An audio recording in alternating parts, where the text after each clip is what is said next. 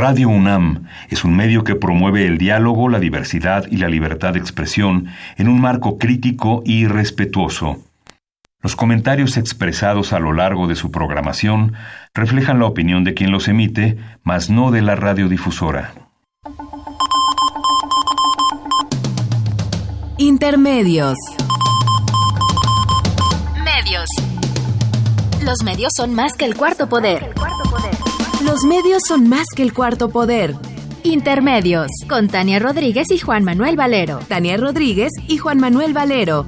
Intermedios. Fábrica inigualable de héroes y villanos. Intermedios.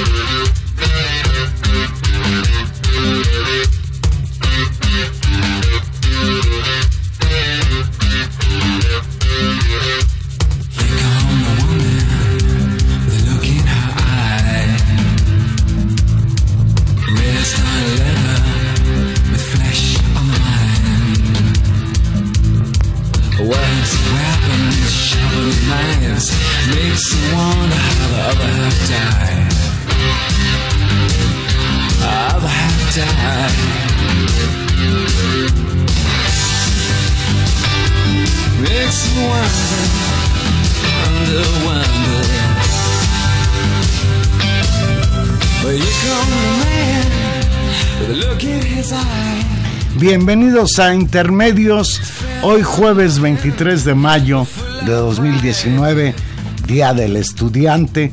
Los saluda Juan Manuel Valero en nombre propio y en el de Tania Rodríguez, que hoy estará ausente.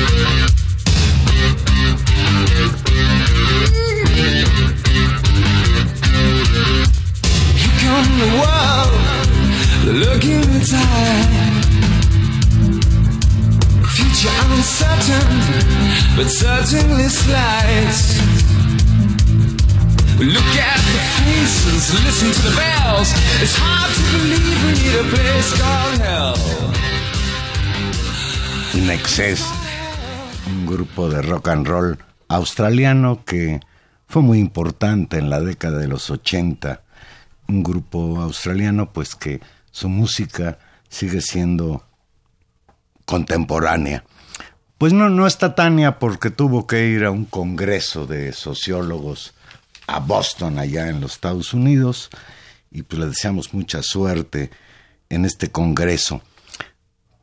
Pues sin mayores preámbulos, la noticia más importante en estos días es sin duda la renuncia del expanista Germán Martínez a la dirección general del Instituto Mexicano del Seguro Social. Esto sucedió el martes. Germán Martínez presentó su renuncia como director del Instituto Mexicano del Seguro Social tras cuestionar los graves recortes de personal y la agresiva política de ahorros de la Secretaría de Hacienda. Por cierto, esta es la primera renuncia de un titular de una dependencia en la administración de Andrés Manuel López Obrador. Es el primero que se va del gabinete. En un mensaje a los miembros del Consejo Técnico de este instituto, Martínez denunció que en el IMSS existe, leo textual, injerencia perniciosa de algunos funcionarios de la Secretaría de Hacienda que pone en riesgo la vocación igualitaria de justicia y de prestación de servicios del instituto. Señaló que mientras que el presidente López Obrador proclamó el fin del neoliberalismo, en el IMSS algunas injerencias de la Secretaría de Hacienda son en esencia neoliberales. sopas perico. Leo textual parte del texto de renuncia de Germán Martínez. Ahorro y más ahorro, recortes de personal y más recortes de personal y un rediseño institucional donde importa más el cargo que el encargo. Esto lo dijo en su comunicado.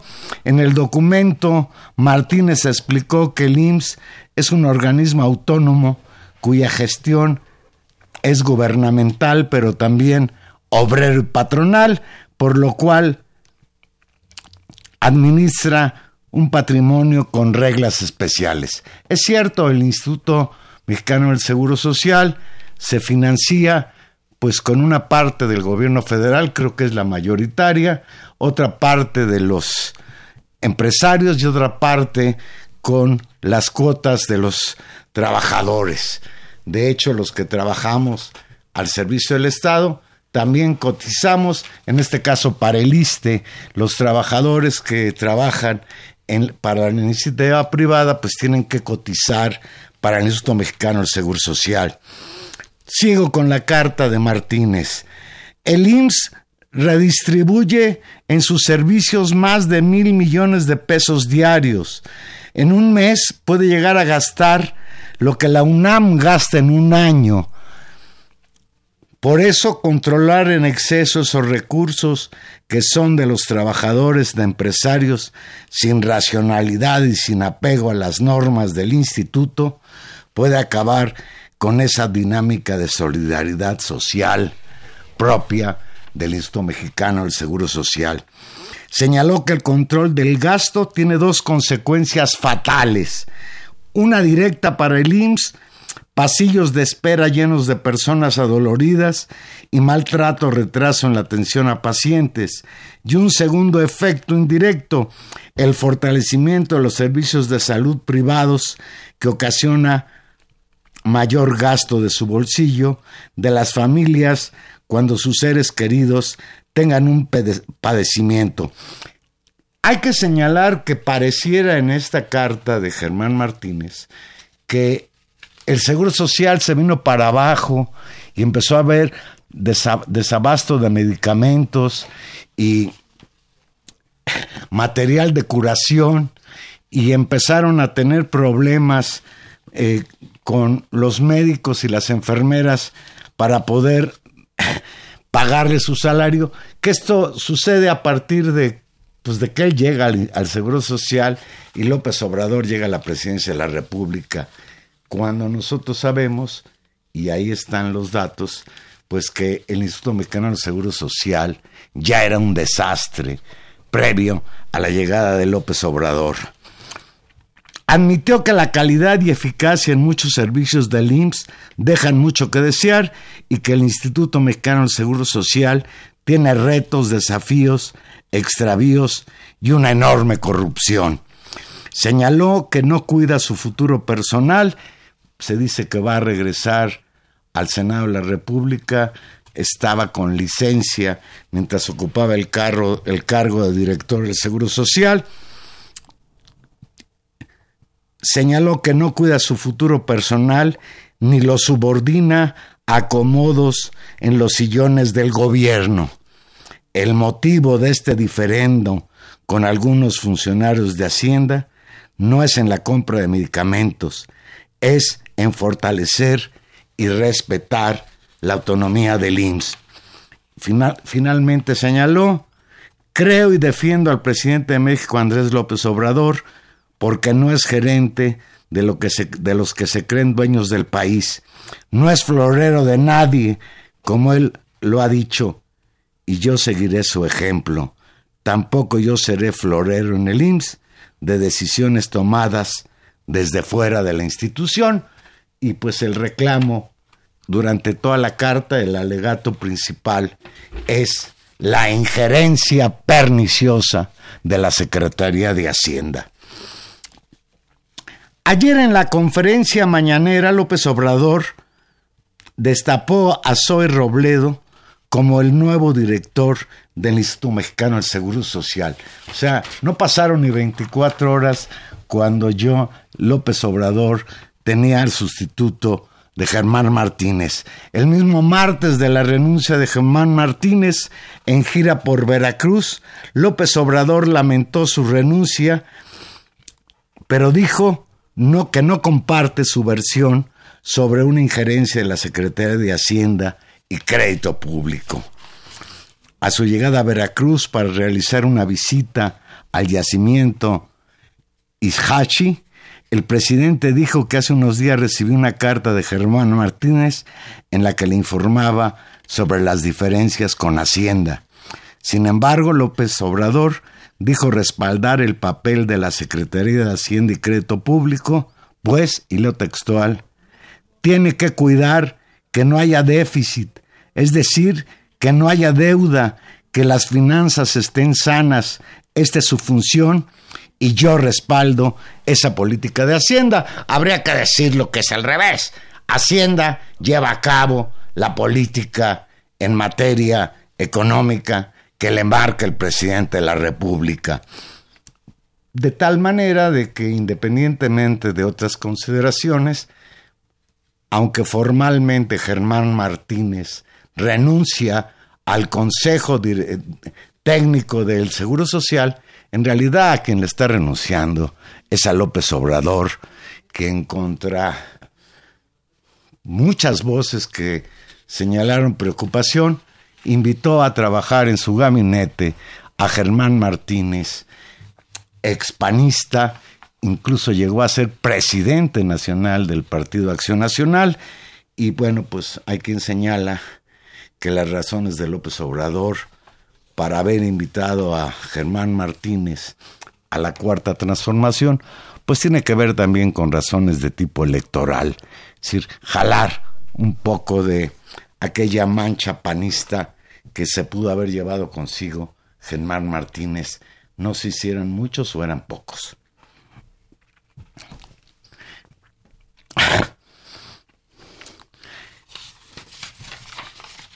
Hoy a 24 horas de haber sido nombrado como nuevo director del Instituto Mexicano del Seguro Social, Zoe Robledo señaló que, dice, tras ser nombrado ayer el sucesor de Germán Martínez al frente del Instituto Mexicano del Seguro Social, en su primera aparición pública como director del IMSS, refutó a su antecesor. Zoe Robledo informó que tras una revisión que hizo ayer con Carlos Ursúa, secretario de Hacienda y Crédito Público, sobre los ingresos y egresos del instituto durante su primer trimestre del año, estuvo con una eficiencia de gasto del 93.3%. Tenemos en la línea telefónica y nos da muchísimo gusto Álvaro Delgado. Buenas noches, Álvaro. ¿Cómo te va, Juan Manuel? Me da mucho gusto saludarte a ti, me da mucho gusto saludar al al auditorio que está al pendiente de tu programa. A tus órdenes, como siempre. Muchas gracias, Álvaro Delgado, periodista, analista político, reportero de la revista Proceso y articulista del periódico El Heraldo de México. Pues Álvaro, la noticia de la semana, ¿te sorprendió la renuncia de Germán Martínez Cáceres a la dirección del Instituto Mexicano del Seguro Social? Sí, sí me sorprendió porque no es un sector eh, en el que yo eh, me haya especializado, el sector salud, en el que él estaba este, adscrito como director general del IMSS. Tenía tiempo que no, que no veía yo a Germán Martínez, a quien conozco desde hace muchísimos años en su calidad de dirigente político del Partido Acción Nacional eh, y, bueno no no este no esperaba yo eh, esa renuncia, eh, si bien tal como ahora se ha sabido también por, por él en la carta que, que presenta ante el Consejo Técnico del IMSS, eh, pues había ya señales desde hace un tiempo que iban en el sentido de, de presentar su renuncia, pues poco menos, a poco menos de de cumplirse el medio año del inicio del gobierno y del inicio de su gestión al frente de esta institución.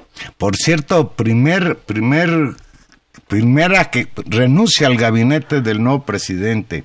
Por eso es un tema relevante también, Juan Manuel, porque no se trata de una recomposición del gabinete presidencial por decisión del jefe de el gabinete, que es el presidente Andrés Manuel López Obrador, sino que se trata de una renuncia que sí simbra, conmociona, sacude al gobierno y en ese sentido creo que se trata de la primera crisis eh, del gobierno, del gabinete de, de López Obrador, porque no solamente fue la renuncia en sí misma que obliga ya a hacer un conjunto de, de modificaciones que tienen que ver con que el subsecretario de Gobernación, Zoé Robledo, pase a ocupar la dirección del, del IMSS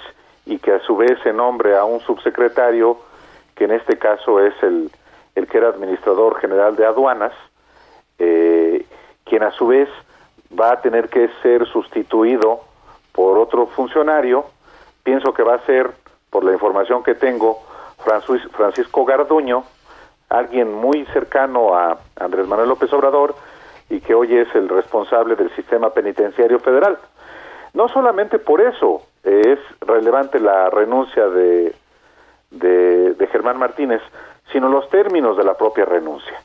Es una carta que no está dirigida a López Obrador, sino a los integrantes del Consejo Técnico del órgano de gobierno del IMSS, y los términos son eh, muy duros, eh, que van al corazón de la, una de las políticas prioritarias de López Obrador, que es la austeridad, y que esa austeridad, según Germán Martínez, está haciendo mella en la atención que el IMSS le presta a los derechohabientes. Por eso también es muy relevante esta, esta carta, por eso sacude no solamente al gobierno, sino que activa además una eh, eh, movilización en términos de opinión pública de los adversarios y de los simpatizantes de López Obrador. Que por cierto en las redes sociales están desatados señalándole a López Obrador que recorta en salud, en medicinas, en médicos, pero apoya el béisbol. Sí, es, mira, es normal. Eh, y yo pienso que eh, así como hay millones de personas, de mexicanos, que votaron por López Obrador y que le siguen manifestando su respaldo, pues también hay una oposición. Esto es normal. Eh, la oposición, por definición, tiene un único deber, oponerse. Y la oposición, más allá del tamaño que tenga y más allá de la legitimidad eh, y de la autoridad política y moral que tenga, particularmente la partidaria y de manera más específica quienes ya han ejercido el gobierno, pues está cumpliendo con su, con su papel de criticar lo que ellos consideran es criticable. En este caso, es natural que se trata, que la carta de Germán Martínez es un manjar para quienes efectivamente critican la, la, la, política de López Obrador en la salud, en particular en algunos aspectos que eh, hacen un, un contraste eh, en las prioridades eh, según este discurso del gobierno, que le quita el presupuesto a la, a, la atención de cáncer, así en general, y en cambio se destinan 500 millones de pesos al, al, al, al béisbol, a, la, a una política pública que tiene como propósito el auspiciar la actividad, la actividad física, eh, en este caso con el ejercicio, con la práctica de un deporte como es el, el béisbol. Entonces, eh, digamos que es hasta cierto punto eh, normal que haya este, este tipo de críticas. lo que sí creo es que en la carta de, de Germán. Germán Martínez sí tiene aspectos muy relevantes en términos de lo que está eh, ocurriendo en la administración pública federal en cuestión de eh, austeridad, en recorte de personal, en ahorros, en recortes eh, a ciertos presupuestos, y eso creo que es el asunto que, más allá de, del, del choque entre apoyadores y opositores de López Obrador, debería ser materia de una discusión y de un debate y de un análisis serio e informado. Hoy, hoy en la mañana, en la conferencia de prensa allá en Palacio Nacional, a pregunta expresa de un reportero sobre el desabastecimiento de medicinas y los recortes de personal de médicos y enfermeras, López Obrador reconoció que sí había un desabasto producto de toda esta reconversión que se está haciendo para evitar compras corruptas, eh, tener a proveedores eh, privilegiados, etcétera. Pero negó rotundamente que haya recortes de médicos y enfermeras y hoy se refirió a un periodismo que les llamó el AMPA de los periodistas que me sigue atacando y desde luego, bueno, pues ya les puso banderillas a algunos ¿Tú te sientes parte del AMPA, Álvaro? no, naturalmente que no, pero el, AMPA... Eh, el AMPA, es, son delincuentes. Periodística existe. Eh, nuestra, nuestra profesión de, de eh, la, la, actividad informativa en México, eh, el periodismo en México es muy corrupto. Eh, no, eso no es eh, novedad, no es noticia. Lo que eh, define hoy López Obrador como el AMPA de la, del, del, periodismo existe naturalmente, eh, es no solamente pues aquellos periodistas y medios de comunicación que lo sabemos han estado subordinados al poder político, al poder económico pues eh, en función del dinero. Y, y, claro, ahora que hay una disminución eh, que me sigue pareciendo insuficiente a mí, me parece que todavía un presupuesto de casi 5 mil millones de pesos este año para medios es mucho dinero, pero aún con esa, eh, aún con eso, eh, pues eh, sigue habiendo mucha presión, pues porque a muchos se les va a acabar o por lo menos se les va a disminuir. El chayote. Sí, y en es, pues no es no es necesariamente el, el chayo, porque también es importante eh, diferenciar. Una cosa es el chayo o el embute, que es el dinero eh, dinero público que se destina a callar o a premiar a los periodistas y medios de comunicación eh, este, eh, y otro y otro aspecto es que la publicidad oficial es un mecanismo legítimo, no solamente en México y en el mundo, que tiene el propósito de informar a la sociedad con sus propios recursos de asuntos del gobierno que le conciernen a la sociedad. En este sentido, no es sinónimo embute o chayote eh, de publicidad oficial. Eh, que debe, eso sí, estar debidamente reglamentada para que no sea utilizada como ha sido utilizada en México siempre como mecanismo de control de medios y periodistas, mecanismo de represión a medios y periodistas y mecanismo de premiación a quienes se subordinan al poder.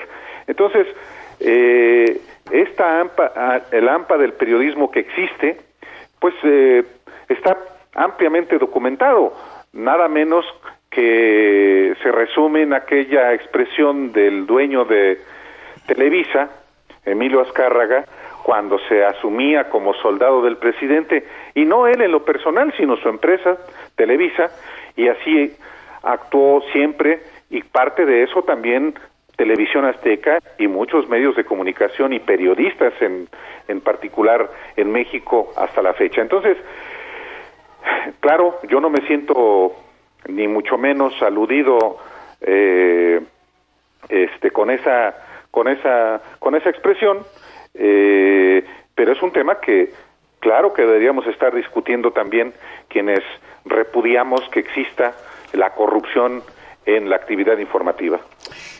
Álvaro, pasando a otro tema. Sí. Eh, quiero que platiquemos un poco de esta carta que dio a conocer el, el martes pasado López Obrador, la carta que le manda el expresidente Felipe Calderón, en donde solicita formalmente, en razón de que durante su encargo y por razones propias de su empeño, recibió amenazas, le pide un esquema mínimo de protección para él y su familia, pues como una respuesta a aquella decisión de López Obrador de quitarles eh, los cuerpos de seguridad a los expresidentes, igual que pues la pensión que les daban. Por cierto, se me hizo muy chistoso que la carta de este señor Calderón esté fechada el 11 de enero, no de 2019, sino de 2018. Sí. Un lapsus. Pero, ¿qué te parece esta carta y por qué López Obrador la da a conocer? Eh, bueno, pienso que la da a conocer eh, porque, porque sabía que iba a detonar, que Germán Martínez iba a detonar la bomba de su renuncia y los términos de su renuncia. No es un asunto fortuito. Mira, eh, eso es, ese es un muy buen señalamiento. Pues eh, digo, es, eh, hay una lógica política.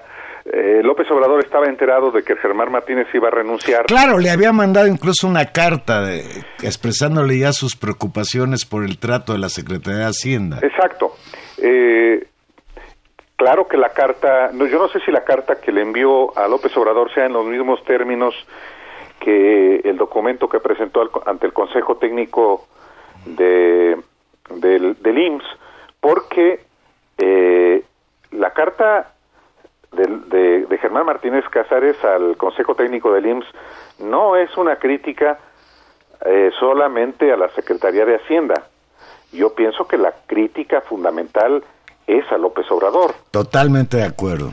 Entonces, claro, con cierta retórica propia de Germán Martínez, eh, habla en términos de, cómo pues eh, eh, hay prácticas, ejercicio de, una concepción neoliberal, pero en realidad la crítica la está haciendo completita a López Obrador. Total. en ese sentido pienso que la respuesta que da, eh, un poco para atenuar o tratar de atenuar el impacto de la renuncia y en sus, los términos de Germán Martínez, es difundir una carta, la carta de Felipe Calderón, pidiéndole protección para él y para su familia. Eh, no logró, digamos, el objetivo de distraer de, de en términos de opinión pública el contenido de lo de Germán Martínez, pero sí creo que se inscribe en ese en ese contexto. Eh, por respecto a la a la carta de, de Calderón, a ver, él alega dos cosas fundamentalmente, tres. La primera de ellas es que él está en peligro junto con su familia por haber recibido amenazas de quienes él afectó en su gobierno, particularmente criminales. En segundo lugar, eh, habla que pues que la familia es lo más importante y que pues no solamente es él, sino su, sus, sus seres queridos.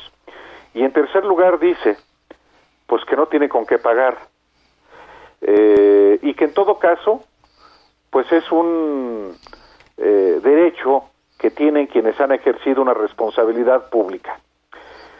Eh, yo al respecto eh, pienso que es verdad que, como en el caso de, de, de quienes han ejercido el cargo, pues sí requieren tener una escolta durante un tiempo.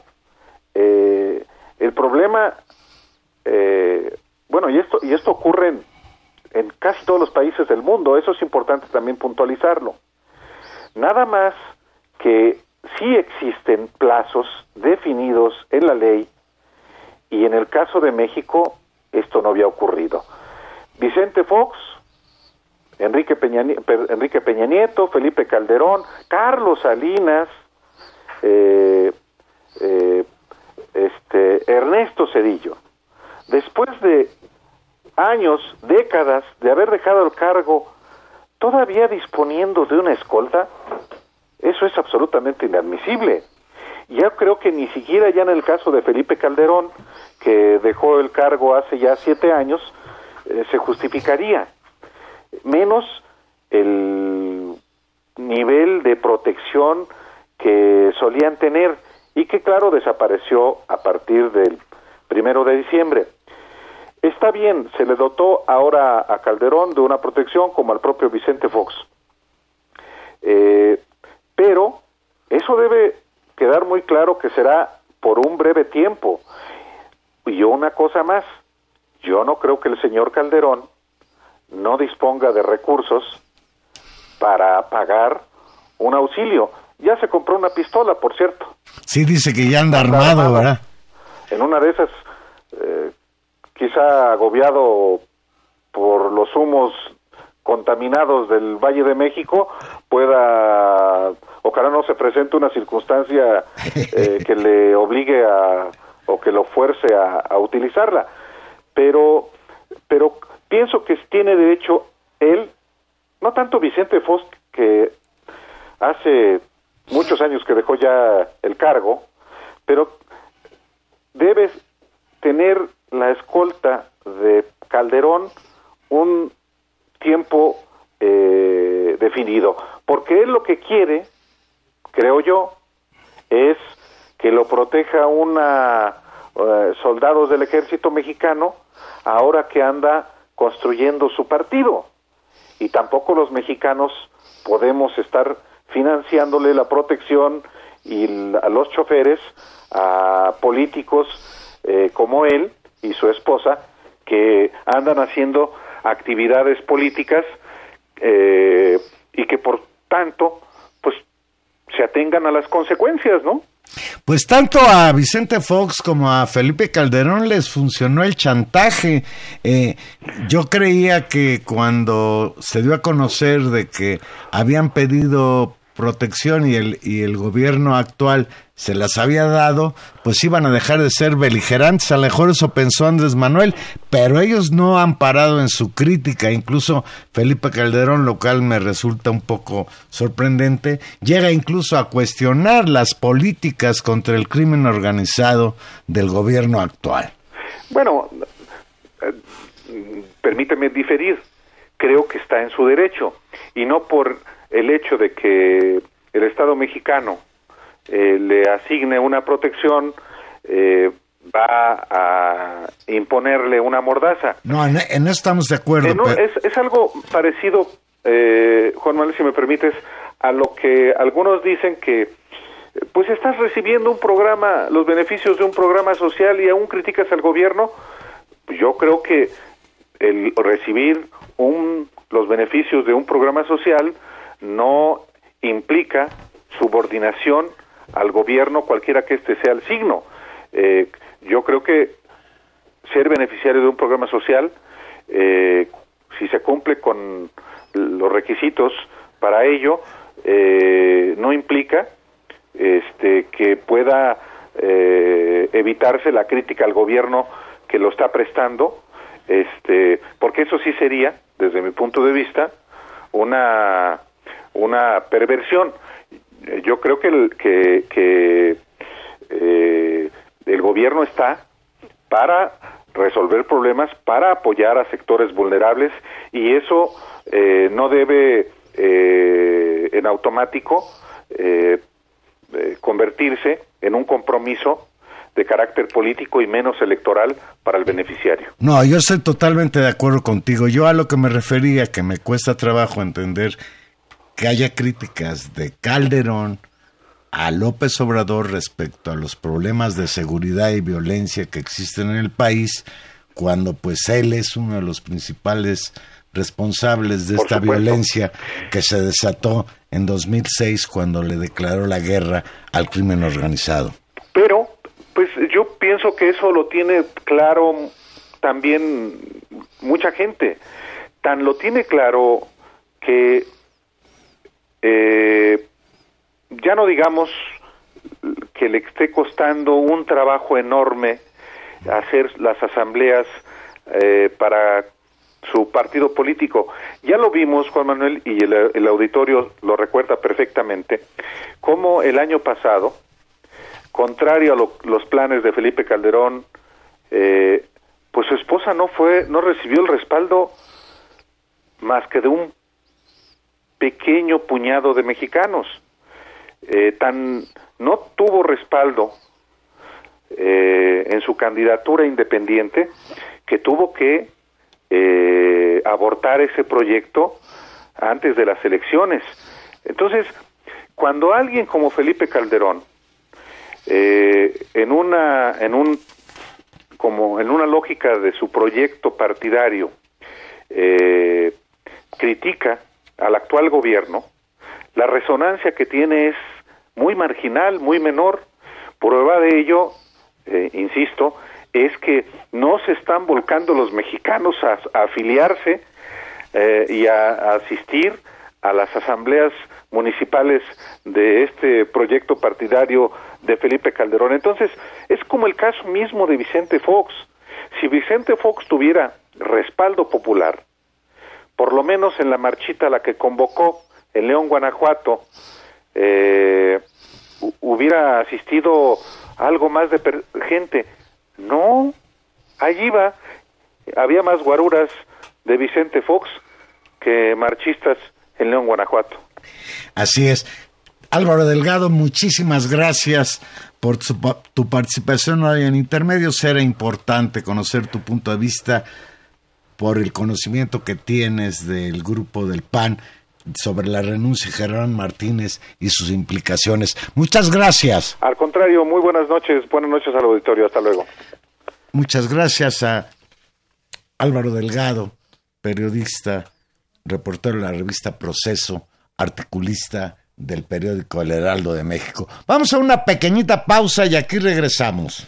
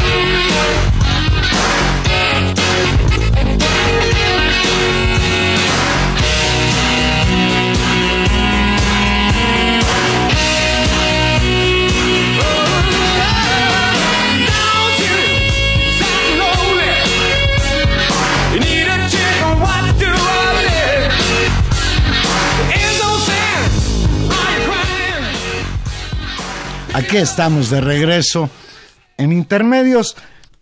Tenemos en la línea al doctor Gustavo Leal. Gustavo, buenas noches. Muy buenas noches, mucho gusto en saludarlos, eh, encantado.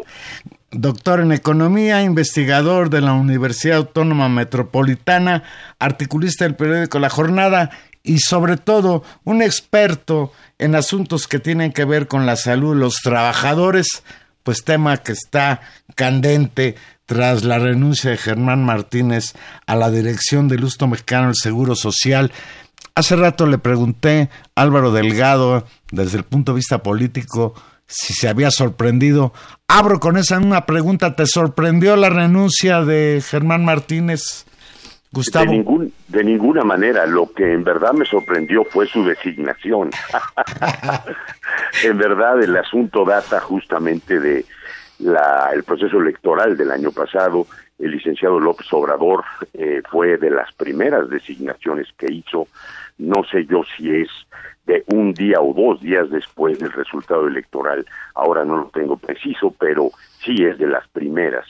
Y pues para todos los que seguimos de oficio esta temática, pues representó evidentemente una designación muy controvertida que le despertó cartas, comunicados y peticiones muy sentidas del sector salud respecto a la naturaleza de esta designación.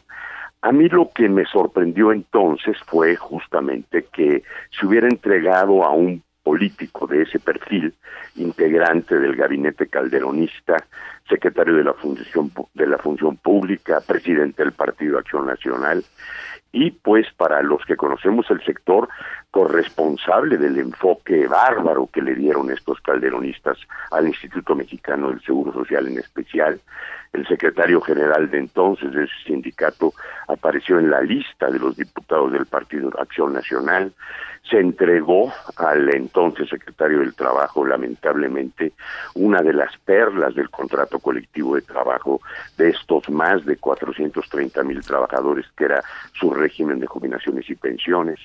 Se, se vivió el episodio tremendo de la guardería ABC, es decir, la designación de Germán Martínez al frente del instituto generó pues una oleada de petición e inconformidad para que no se ejecutara. Así que me parece a mí que lo que entonces sorprendió fue la designación, como yo diría ahora, vuelve a sorprender la designación de Zoé Robledo al frente de la institución, porque el día que renunció Germán Martínez pasará también a la historia como un día en que el reloj político regresó justamente al día de la designación de Germán Martínez. Por redes, hubo infinidad de expectativas para que el presidente López Obrador corrigiera, dado que Germán Martínez había tomado la decisión de partir, ahora con un funcionario conocedor del tema, con una persona que está pues evidentemente llena el país con alternativas para enfrentar la situación del instituto. Lamentablemente no fue así, se vuelve a poner a un funcionario sin credenciales, una persona además que no solo por su edad, sino por su corta biografía política, anuncia pues que hay intereses muy poderosos en la defensa de esta institucionalidad y que el licenciado López Obrador lamentablemente ha vuelto a privilegiar. Gustavo, ¿te refieres a una gente que sí tenía un perfil y por eso quizás sonó en los medios la posibilidad de que el doctor Juan Ramón de la Fuente, rector de la UNAM y actual representante de México ante la Organización de Naciones Unidas, fuera el que viniera a sustituir a Martínez? De ninguna manera, porque el doctor de la Fuente primero tiene ya esa responsabilidad de por sí muy importante. Consideremos, por ejemplo, toda la materia que tuviera que poder que ver con la política de drogas, ¿verdad? En términos de una visión nacional ahora futura y con prospección de México. Pero segundo también porque el doctor de la Fuente, como secretario de Salud sevillista, no se distinguió tampoco nunca por haber hecho una defensa de esa institucionalidad. El doctor de la Fuente fue probablemente como secretario de Salud una figura clave en la reforma de 95-97, él y el posterior secretario de Salud también, doctor Narro, que no me parece a mí que hubieran advertido los costos tan grandes que iba a traer, eh, traer esa reforma Cedillo al instituto, que es una reforma francamente neoliberal, estructural, y que lo tiene desfinanciado desde el año 1997, ¿verdad? No es precisamente el caso, pero sí hubo en redes muchísimos nombres y me llamó a mí muchísimo la atención que se repitiera, como decía yo, corriendo el reloj político a la designación de Germán Martínez, para que el licenciado López Obrador pues tirara una señal, como la que sin duda ha tirado en muchas otras áreas, ¿verdad? Donde hay una gran cantidad de figuras competentes que están ahora a cargo de la administración pública. Pero insisto, con el nombramiento de Zoé Robledo no se cumple esa máxima, sino que se confirma que el Instituto Mexicano del Seguro Social sigue siendo un instituto que está en controversia permanente por su naturaleza tripartita, obreros, trabajadores, patrones y Estado, y que es una designación que por el momento no nos permite garantizar que pudiera haber pues la satisfacción inmediata de lo que se plasmó en ese voto masivo del de, eh, 2018 que era mejorar los servicios.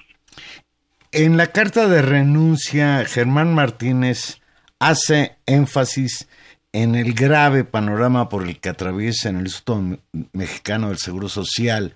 Sin embargo, da la impresión de que él se refiere que el grave panorama del IMSS tiene que ver con la actual administración y con los recortes de Hacienda. Sin embargo, pues tú conoces a fondo el problema. En el Instituto Mexicano del Seguro Social tiene una grave crisis que no viene de hace seis meses, sino quizás viene de hace muchos, muchos años. Exacto, sí, la misiva de Germán Martínez es un texto muy uh, como es su persona, eh, y lo vimos operar primero como senador de la República, eh, ya este, habiendo triunfado eh, López Obrador en las elecciones y luego estos cinco meses en que estuvo al frente del instituto, y él es eh, muy dado a estos textos encendidos, ¿verdad? De un tribuno con una fuerza verbal muy intensa, pero no siempre muy precisa, también hay que decirlo. Y esta misiva justamente tiene como el punto más débil lo que pues evidentemente pudimos ver con todas las posiciones de derecha, se utilizó para tratar de, eh, de explotar una situación difícil de renuncia, de división dentro del gabinete de López Obrador, pero la pura verdad es que la misiva lo que confirma, y eso lo pudimos eh, seguir nosotros eh, eh, dedicados al tema de la seguridad social desde que fue nombrado, es que Germán Martínez tuvo primero seis meses desde que se ganó la elección hasta que se sentó en la silla del IMSS, el periodo que le llamamos del interregno, y luego tuvo cinco meses más. Y durante ese periodo de ninguna manera eh, mostró que hubiera que hubiera ganado las credenciales y el conocimiento profundo que demanda esa institución. Así que la misiva es un poco un texto eh, tramposo que lo que realmente evitó decir es que él, en primer lugar, formaba parte de aquel pacto PRIPAN que hundió al instituto, como decía yo, por su propia biografía política. O sea que él, como expanista, es corresponsable de la situación que él denuncia en la misiva, cosa que no dice. Y segundo, yo creo que lo que menos se ha discutido muestra que Germán Martínez, a pesar de haber tenido casi un año, fue incapaz de entender los nuevos cuerpos de política que desde el, desde el interregno se han venido colocando en la Secretaría de Salud, sobre todo, como una nueva política de salud no neoliberal. Yo creo que la misiva eh, describe de cuerpo entero a un funcionario que fue incapaz de captar el cambio en el sentido del mandato que se dio en 2018, pero también de seguir con humildad las nuevas piezas de política que se estaban poniendo de por medio y su reacción es más bien la reacción con esta misiva intrépida, podríamos decir, de una persona que le hubiera gustado que quedara el INS, que le hubiera permitido al director seguir luciendo ante los focos de la opinión pública sin entrar a las tripas del, del problema técnico que él tenía que enfrentar. A él le hubiera encantado seguir manejando la compra de medicamentos, le hubiera encantado seguir apareciendo en los eventos médico-quirúrgicos del programa In Bienestar, le hubiera encantado seguir apareciendo como el gran conciliador sindical, y en ningún momento se ve que él hubiera hecho el menor esfuerzo para entender que hoy, a, hoy día está puesto sobre la mesa una propuesta de gran alcance de López Obrador que se llamará Instituto Nacional de Salud para el Bienestar, que implica un viraje profundo en la política de salud. Se puede estar de acuerdo o en desacuerdo con este instituto que van a hacer. Yo mismo, como estudioso del tema, he tenido y tengo reservas, pero he seguido con la humildad que no mostró Germán Martínez esos nuevos cuerpos de política que sobre todo ha comunicado el doctor Jorge Alcocer. Él nunca se tomó esa tarea. Quiso hacer, pues, una conducción histriónica, como digo, muy vinculada a su figura como tribuno, pero no tuvo esa humildad a tratar de entender que lo que se votó era cambio, que lo que ofreció López Obrador era cambio y que ese cambio estaba materializado ya en cuerpos de política que él no tuvo la sencillez de siquiera intentar comprender. Un aspecto que a raíz de la renuncia de Germán Martínez ha cobrado fuerza como crítica al gobierno actual es el desabasto de medicinas. Hoy incluso López Obrador tuvo que salir al paso de estas críticas, llegando a señalar que quienes hablaban de que eh, había desabasto y despidos de médicos y enfermeras pertenecían a algo que él llamó así como a lampa de los periodistas. ¿Qué pasa con el desabasto? ¿Qué pasa por dentro en el Seguro Social en esta situación? Eh, en los primeros seis meses de gobierno de López Obrador?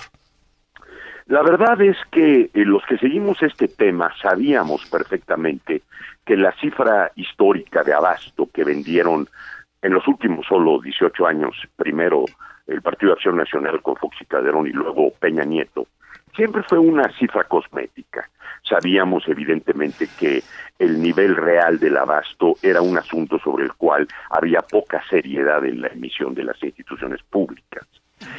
Ahora, lo que es específico y hay que subrayarlo es que para todos los que conocemos el tema, fue realmente de escándalo conocer el nivel de profundidad que había alcanzado la corrupción en el área del abasto, sobre todo de medicamentos.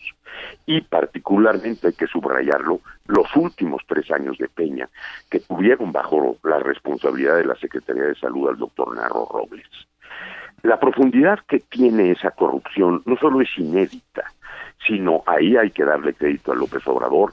Estamos ante un Estado, un gobierno al servicio de los intereses y de ninguna manera un Estado, un gobierno al servicio de quien lo, de quien lo paga, que es evidentemente la ciudadanía. Lo que se ha intentado hacer es darle primero una identidad a la naturaleza de esta enorme corrupción y tratar de enfrentarla. Y yo creo que en ese sentido lo que se está intentando ahora desde la Secretaría de Hacienda con la oficial mayor Raquel Buenrostro es un muy buen síntoma que va a poner en orden ese despeinado mercado lleno de corrupción y de hoyos y que va a traducirse además en un ahorro cuantioso y nutritivo para poder reorientar este tema básico. Es cierto que hay un enorme problema para un abasto regular en este momento, pero también es cierto que eso ha sido directamente heredado por ese extraordinario nivel de corrupción de la última etapa de los priistas, particularmente en la Secretaría de Salud, como decía el doctor Narro, y del IMSS y del ISTE también por los funcionarios hacendarios que fueron colocados ahí eh, especialmente por el entonces candidato Mid en la última parte final del peñismo. Ahora, es previsible que en el corto plazo esto encuentre una ruta nueva de control. Las afirmaciones que hizo en la mañana López Obrador son exactas. Sin embargo, hay que decir que ya como parte de la cuarta transformación, sí hay dos símbolos nuevos inquietantes respecto al financiamiento del sector salud. Ese desabasto parece ser mucho más profundo, no solo en los medicamentos. Y segundo, evidentemente que ha habido una política muy fuerte selectiva de recortes dentro de la austeridad republicana y la redimensión que le quiere dar López Obrador al Estado mexicano y su administración pública, que ha afectado severamente la prestación de los servicios. Eso hay que decirlo, también es cierto. Y ese es un producto de estos seis meses casi, finales, cinco meses de gestión ya de la cuarta transformación.